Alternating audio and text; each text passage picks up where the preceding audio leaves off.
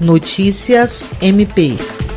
Durante encontro de procuradores gerais de Justiça da Amazônia Legal, realizado em Belém do Pará, a Procuradora-Geral de Justiça do Ministério Público do Estado do Acre, Kátia Rejane de Araújo Rodrigues, assinou um acordo de resultados em defesa da Amazônia, ocasião em que o MP do Acre fez a doação de oito medidores de qualidade de ar para os estados que compõem a Amazônia Legal Brasileira. Os aparelhos foram viabilizados para o MPAC pelo Centro de Pesquisas de Woods Hole, do pesquisador da UFAC, professor Foster Brown. O MPAC iniciou em 2019 a instalação do projeto de monitoramento da qualidade do ar, uma iniciativa coordenada pelo CAOP do Meio Ambiente em parceria com a UFAC e o Poder Judiciário Acreano. O aparelho medidor auxilia no monitoramento da fumaça decorrente das queimadas e qualquer cidadão pode ter acesso a essas informações através da internet.